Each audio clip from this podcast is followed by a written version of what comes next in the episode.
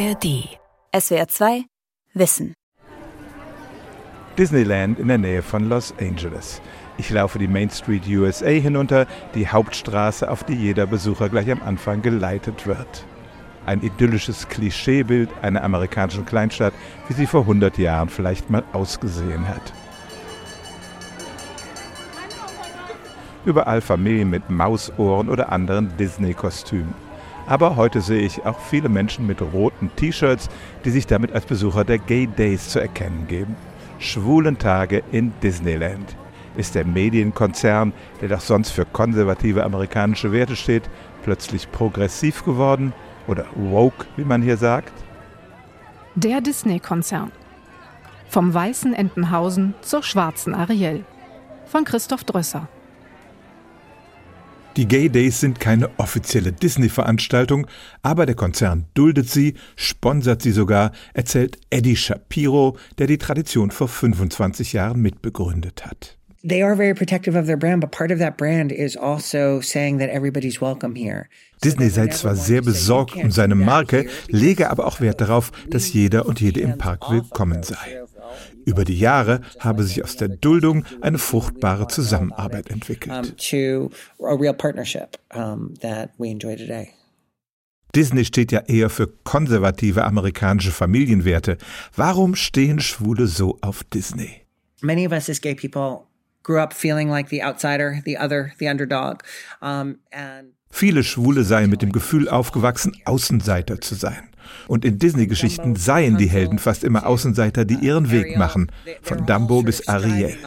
Diese saubere Main Street USA, wo niemand gemobbt wird, über eine ganz besondere Anziehung auf sie aus.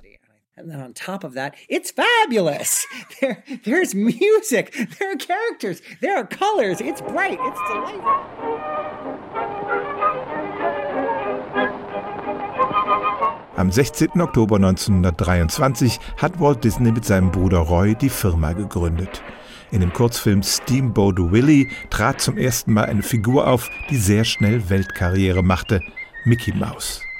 98 Prozent aller Kinder weltweit kennen die Maus, sagt Disney. Ihren Kopf mit den zwei schwarzen Ohren kann jeder mit nur drei Kreisen skizzieren.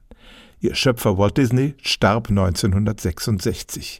Würde er seine Firma heute noch wiedererkennen? Dazu muss man ein wenig über den Mann wissen. Der Disney-Konzern pflegt die Legende vom genialen Künstler und Unternehmer, der wie kein anderer dafür steht, dass es im Land der unbegrenzten Möglichkeiten jeder und jede zu etwas bringen kann. Der klassische Self-Made Man. Der hatte zunächst mal keine leichte Kindheit, erzählt Stacy Minzer Herlihy, die ein Buch über den Disney-Konzern geschrieben hat. He was not an upper class person. He was a working class person. Er gehörte nicht zur Oberschicht, er gehörte zur Arbeiterklasse. Sein Vater konnte die Familie nicht ohne die Hilfe seines Sohnes ernähren. Walt musste zu unchristlichen Zeiten aus dem Bett und Zeitungen austragen, um die Familie zu unterstützen. Disney hat die Kindheit immer in eine Art lieblichen Schleier gehüllt. Und ich dachte, so sei auch seine Kindheit gewesen. Aber so war sie nicht. Sie war grausam. Well, naturally when you're you're trying to appeal to the public so that you're das ist Walt Disney im Jahr 1951 in einem Interview mit dem NDR. In voller Länge steht es im Archivradio des SWR. Disney betonte immer, dass er keine Kunst mache, sondern ein Unterhaltungsprodukt, das er an möglichst viele Menschen verkaufen wollte.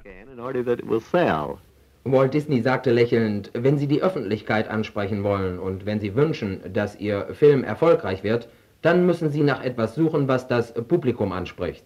Ich vergleiche das zum Beispiel mit einem Geschäftsmann, der eine neue Art Tomaten in Dosen zu verkaufen hat und dafür den richtigen Namen sucht. Er war kein besonders guter Animator. Er hat im Lauf der Zeit immer weniger gezeichnet. Aber er hatte ein Gespür für Geschichten und einen Sinn für Unterhaltung. Das zieht sich durch viele Biografien. Es ist alles nur Entertainment. Das ist Janet Wesco, eine Medienwissenschaftlerin an der University of Oregon. Sie hat ein Buch geschrieben mit dem Titel Understanding Disney. Disney verstehen, die Manufaktur der Fantasie. Sie wirft einen kritischen Blick auf den Konzern. Aber wenn sie ihren Disney-Kurs an der Uni gibt, muss sie das behutsam angehen. Auch in der heutigen Studierendengeneration ist Disney noch mit vielen positiven Gefühlen besetzt. Most of them are extremely fond of Disney. Die meisten lieben Disney. Walt Disney ist für sie immer noch ein kreatives Genie, ein Visionär und so weiter. Die Firma pflegt dieses Image in vielen Varianten. Er wird regelrecht glorifiziert.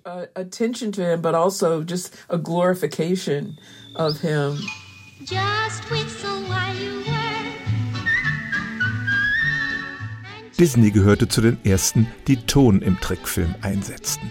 Er war ein Pionier des Farbfilms und er hatte den Mut, mit der aufwendigen Zeichentrickfilmtechnik abendfüllende Spielfilme wie Schneewittchen und die sieben Zwerge und Fantasia zu produzieren. Die spielten ihre Produktionskosten nicht ein. Deshalb setzte Disney schon früh auf Merchandising und verkaufte allerlei Produkte rund um seine Trickfilmhelden. Wirklich reich wurde er damit jedoch zunächst nicht. Disney always sort of was this dreamer. You have his brother Disney war ein Träumer. Sein älterer Bruder fragte immer, wie kann man damit Geld verdienen? Disney stand fast immer am Rande des Bankrotts, denn Animationsfilme sind teuer. Der Zweite Weltkrieg bricht aus und Disney handelt patriotisch. Er produziert eine Reihe von Propagandafilmen für die US-Regierung. Zum Selbstkostenpreis, nicht um Geld zu verdienen.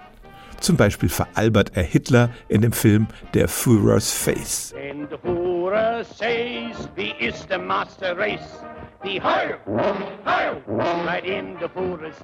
Nach dem Krieg trifft Disney zwei Entscheidungen, die zur Grundlage für seinen späteren geschäftlichen Erfolg werden und die beide nicht direkt mit der Produktion von Trickfilmen zu tun haben. He went on television when nobody was quite sure television was going to work. And he said, no, This is an opportunity. Disney ging ins Fernsehen, als andere Filmproduzenten das neue Medium noch als Konkurrenz sahen. Bis zu seinem Tod erschien Walt Disney jede Woche auf den Bildschirmen als der gemütliche Onkel Walt und sprach zur Nation. It was a program Walt Disney Presents. Die Sendung hieß Walt Disney Presents und wir saßen mit der ganzen Familie sonntags von 7 bis 8 Uhr abends vor dem Fernseher. Every Sunday night. In seinen Sendungen wandte sich Disney auch ernsteren Themen zu. One of man's oldest dreams has been the desire for space travel, to travel to other worlds. Viele glauben, dass seine Sendungen über den Weltraum mit den Anstoß für die amerikanische Raumfahrt gegeben haben. Und auch in Deutschland betrieb Disney wissenschaftliche Aufklärung. Hier ein Ausschnitt aus einem Interview mit dem RIAS Berlin aus dem Jahr 1957. Was ist Ihre erste Überlegung bei der Themenwahl? Wissenschaftliche Forschung, Unterhaltung oder beides? Well, entertainment is still our first consideration in all types of product, for the theater screen or for TV. Der Unterhaltungsfaktor ist immer der entscheidende Punkt bei allen Produktionen, für das Kino ebenso wie für das Fernsehen. Die Wissenschaft zum Beispiel fasziniert die breiten Massen in allen Phasen. An interesting example is our friend the Atom, prepared by Dr. Heinz Haber for a Disneyland television show. Ein interessantes Beispiel ist äh, unser Freund das Atom, das Dr. Heinz Haber für Disneyland vorbereitet.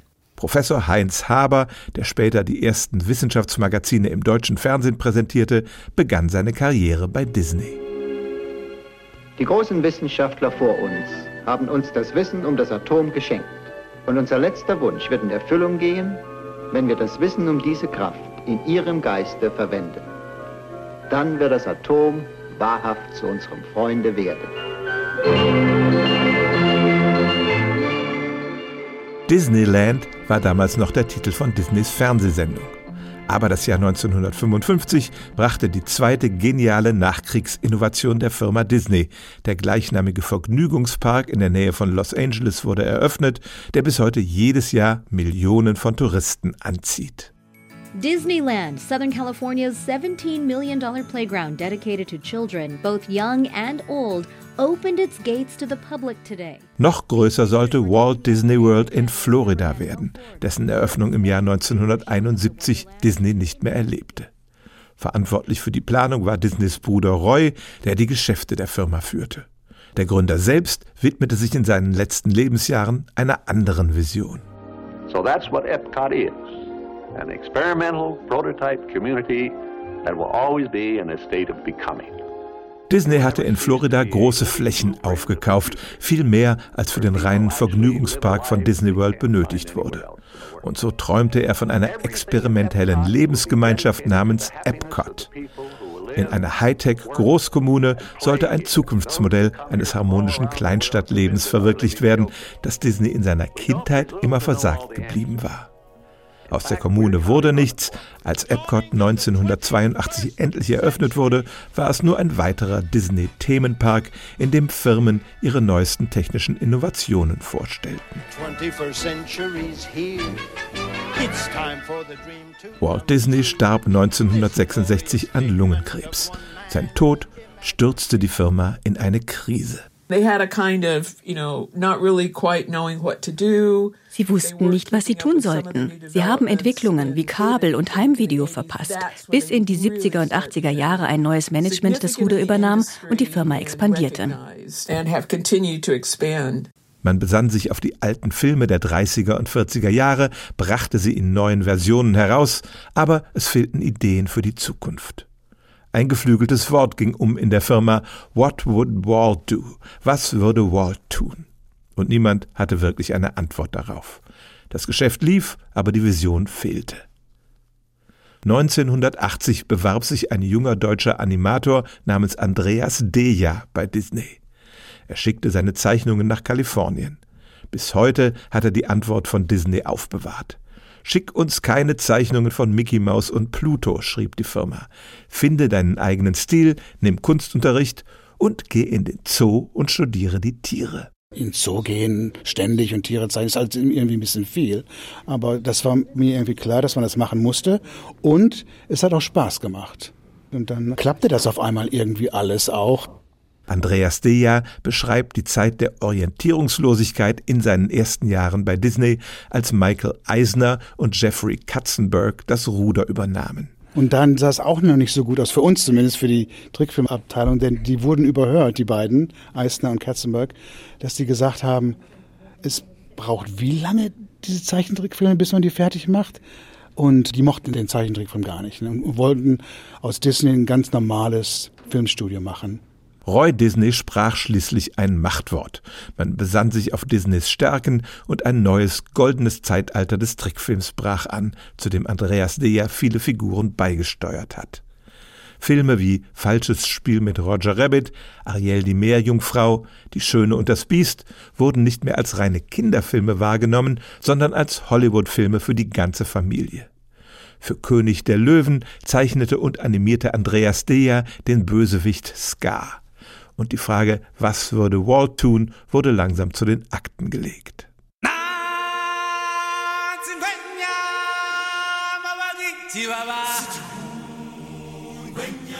Das mit Walt Disney, das hörte schon damals auf, äh, nach Black Cauldron. Also bei der kleinen Meerjungfrau wussten wir, wir machen jetzt unsere eigenen Stories und wir fragen nicht mehr, what would Walt have done? Das haben wir nicht mehr gemacht, einfach auf unseren eigenen Geschmack uns irgendwie verlassen und halt unsere Stories gemacht. Ne? Ja. Und, äh, und das kam dann auch an, weil das irgendwie frischer wirkte.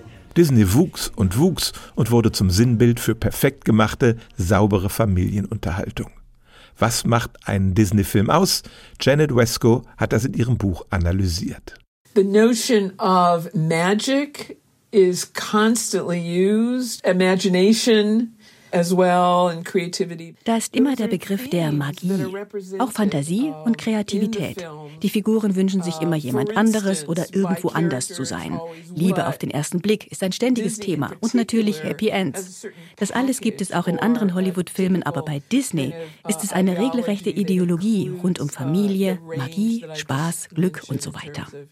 Family, magic, fun, happiness and so forth. Ein anderer Begriff zieht sich durch Wescos Analyse, der auf den ersten Blick gar nicht zu der Beschwörung von Fantasie und Kreativität passt. Kontrolle. It's been consistent throughout their history dieser Begriff der Kontrolle taucht auf unterschiedliche Weise und zu unterschiedlichen Zeiten auf.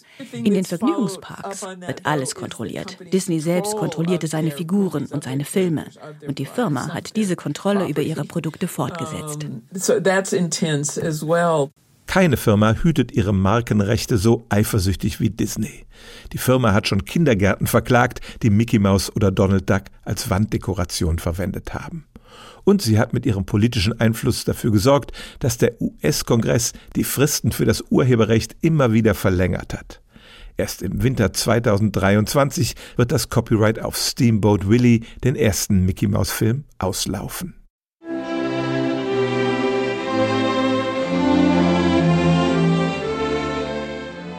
Wenn die Firma alte Märchen für die Leinwand adaptierte, wurden auch diese Geschichten der weichgespülten, immer positiven Disney-Ideologie angepasst, sagt Janet Wesco. They change certain aspects of the story to fit what they want to present, meaning Sie haben die Geschichten verändert, damit sie zu Disney passen. Die Happy Ends, die unglaublich schlanken und attraktiven Heldinnen. Interessant ist es zum Beispiel, Disneys kleine Meerjungfrau mit der Originalversion von Hans Christian Andersen zu vergleichen. Das tut das Publikum ja nicht. Viele kennen das Original überhaupt nicht. People don't go back to the original or even know that it exists. The history of the fairy tale is that it is a story constantly in flux. Märchen sind Geschichten, die ständig im Fluss sind und vom jeweiligen Erzähler an die jeweilige Form und ans jeweilige Publikum angepasst werden. Und wir reden hier von Geschichten, die teilweise Tausende von Jahren zurückgehen. Dieser Widerspruch kommt von Amy Davis, einer Kulturwissenschaftlerin an der Universität von Hull in England. Märchen sind allgemeingut und werden ständig verändert. Etwa die sieben Zwerge bei Schneewittchen, die bei den Gebrüdern Grimm namenlos sind und auch keine individuellen Persönlichkeiten besitzen. You cannot have seven identical unnamed characters on screen. Man kann nicht sieben identische, namenlose Figuren auf der Leinwand haben. Jede braucht einen Namen und eine individuelle Persönlichkeit, sonst gefällt es dem Publikum nicht. Amy Davis hat ein Buch über das Frauenbild bei Disney geschrieben. Oft wird der Firma vorgeworfen, die weiblichen Protagonistinnen seien meistens Prinzessinnen, bildschön, aber mit wenig Handlungskompetenz, die nur darauf warten, von einem Prinzen erlöst und zum Traualtar geführt zu werden. A lot of people think Disney is princesses. Disney is not princess oriented as such really until uh, the 1990s. Viele Leute glauben, dass es bei Disney immer um Prinzessinnen geht. Aber das begann wirklich erst in den 1990er Jahren. Nach der kleinen Meerjungfrau Ariel kam praktisch jedes Jahr eine neue Prinzessin auf den Markt. Gleichzeitig hat Disney in dieser Phase angefangen, über Feminismus, Rassismus und Postkolonialismus nachzudenken und hat in dieser Hinsicht eigentlich ganz gute Arbeit geleistet. Amy Davis bricht sogar eine Lanze für die Figur der Prinzessin. People nowadays love to denigrate the princess.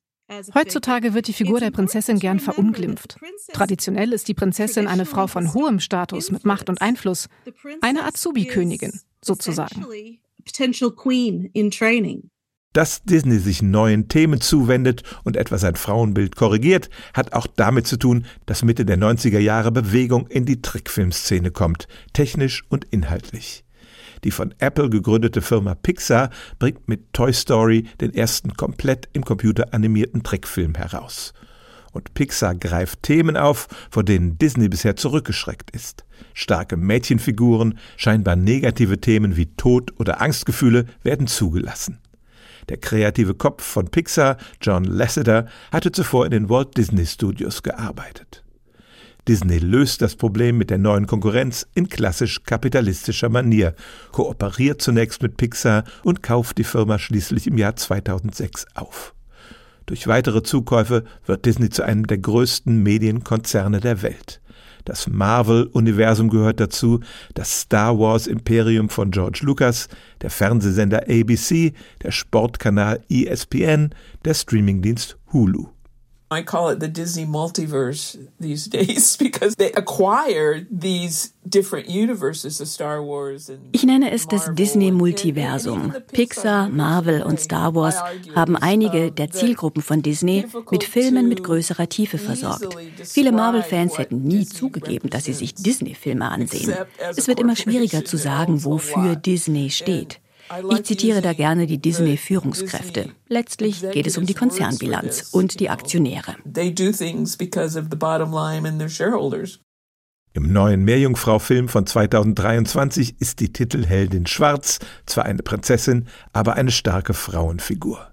Der Konzern gibt sich modern und aufgeklärt. Without a song, jump right out of it. My, oh my. Dabei gab es einige dunkle Flecken in seiner Vergangenheit, insbesondere was die Darstellung von Schwarzen angeht. Am peinlichsten der Film Onkel Remus Wunderland im Original Song of the South von 1946. Man findet ihn heute kaum noch. Disney-Chef Bob Iger hat ihn zum Beispiel aus dem Streamingdienst Disney Plus verbannt. Stacey Minzer Hurley war entsetzt, als sie den Film zum ersten Mal sah. Sie hält ihn für Walt Disneys schlimmsten Missgriff. Just how awful Song of the South is. It's unwatchable. Der Film war einfach furchtbar. Ich habe versucht, ihn mir anzuschauen. Man findet Teile davon online. Das war Disneys größter Fehlgriff. Und niemand war bereit, ihm ins Gesicht zu sagen, das ist schrecklich. Ein paar Drehbuchautoren haben es versucht, aber er war der Chef der Firma. Es gibt ein paar dieser Missgriffe. Eine schwarz geschminkte Mickey Maus geht einfach gar nicht. Die Nilpferde in Fantasia waren schwarzen Frauen nachempfunden. Wirklich furchtbar. Were modeled on black women and that was just horrible. Das Thema vom Song of the South war ja auch irgendwie, dass ähm, die Sklaverei akzeptabel ist quasi. Ne? Diese reiche Familie, die ihn da irgendwie anstellt, also dieser, dieser äh, Klassenunterschied, der war da irgendwie akzeptiert und ist er heute natürlich überhaupt nicht mehr. Ne? Also in dem Film kann ich Bob Iger voll verstehen, wenn ja. er sagt, Song of the South gibt es bei uns nicht mehr. Schade dabei ist, dass die Animationssequenzen, da sind drei hervorragende Animationssequenzen drin, mit dem Fuchs, dem Bären und dem kleinen Hasen. Das ist, das ist mit die beste Disney-Animation. So richtig Mitte der 40er Jahre, als sie auch wirklich auf dem Höhestand waren. Und die kann man dann natürlich auch nicht mehr sehen. Andreas Deja hat selbst für Trickfilme schwarze Figuren gezeichnet, etwa für Küss den Frosch aus dem Jahr 2009. Und da habe ich ja diese Mama Odi, diese schwarze Voodoo-Hexe, ja, diese lustige. Genau. Aber wir hatten auch schwarze Animatoren. Und ich habe natürlich mit denen gecheckt, gesagt, äh, haut das so hin für dich, ne, damit, damit die mir auch sagen können, nee, das ist ein bisschen zu viel oder so. Da habe ich mich dann schon ein bisschen beraten lassen. Ne? Ist Disney nun zu einem fortschrittlichen Konzern geworden, gilt das alte Disney-Modell, das Janet Wesco in ihrem Buch analysiert hat, nicht mehr? So weit möchte die Forscherin nicht gehen. Sie spricht nun von einem revidierten Disney-Modell. There increasingly seem to be Sie reagieren schon auf gesellschaftliche Veränderungen. Die Darstellung von Frauen und Minderheiten hat sich verbessert. Wie sie ihre Mitarbeiter behandeln, das steht auf einem anderen Blatt. Es sträubt sich in mir, die Firma als fortschrittlich zu bezeichnen. Is something that I feel comfortable calling that company yet. The battle between Florida Governor Ron DeSantis and Disney takes a new turn. The House of Mouse now taking legal action against the governor. Disney, the parent company of ABC, filing a lawsuit. In Florida scheint die Firma plötzlich ganz auf der linken Seite zu stehen. Sie legte sich mit dem erzkonservativen Gouverneur Ron DeSantis an und protestierte gegen dessen Gesetz, das die Diskussion über Homosexualität und Transsexualität in den Schulen verbietet. DeSantis schlug zurück und strich dem Konzern Privilegien, die er als Großgrundbesitzer im Staat genoss. I think that crossed the line. Disney hat eine Linie überschritten, sagte DeSantis. In Florida hätte die Bevölkerung das Sagen und nicht eine Firma aus dem fernen Kalifornien. Disney legte daraufhin die Pläne für den Bau eines großen Bürokomplexes auf Eis, der Tausenden Arbeit gebracht hätte. Für viele Außenstehende kommt dieses Eintreten Disneys für Diversität und Gleichberechtigung überraschend. Dabei toleriert die Firma aber schon seit langem Menschen, die nicht dem auch von Disney propagierten klassischen amerikanischen Familienbild entsprechen. Das sieht man nicht nur an den Gay Days in Disneyland. Auch der bekennende Homosexuelle Andreas Deja hat das in der Firma schon sehr früh erlebt. Das war bei Disney immer schon so. Also zu meiner Zeit zumindest. Ich kann nicht für Walt Disneys Zeit sprechen, aber seit den 80er Jahren, die waren immer für äh, Inclusivity und Gay Rights und alles. Also wenn ein Film rauskam, war ich immer in Paris, in London, äh, manchmal sogar in Japan. Äh, aber vor allem halt in den, in den deutschsprachigen Ländern, um den Film dann da vorzustellen, der Presse. Und das war immer Bring Your Partner oder so with you. Das war, das war immer schon so. Also das ist nicht neu für, für Disney. Das eine ist ja die Firmenkultur, das andere ist, wie es sich in den Filmen niederschlägt. Ja, das, das wäre vielleicht neu. As the saying goes, the past is another country. Wie heißt es so schön? Die Vergangenheit ist ein fremdes Land. Disney entwickelt sich mit der Zeit. Die Firma ist nicht unbedingt ganz vorne mit dabei, aber sie spiegelt die jeweilige Zeit wider. Wenn also die Darstellung von Frauen in Schneewittchen, Dornröschen oder Aschenputtel altmodisch wirkt, dann liegt das einfach daran, dass es alte Filme sind. It's because they are old films. Was würde Walt Disney sagen, wenn er dieses neue Bild seiner Firma sähe? Die Frage ist wohl müßig. Walt Disney war ein Produkt seiner Zeit und man kann nur spekulieren, wie er über die Probleme von heute denken würde. I don't know what his views on homosexuality, for instance, were. Ich weiß nicht, wie er zur Homosexualität stand.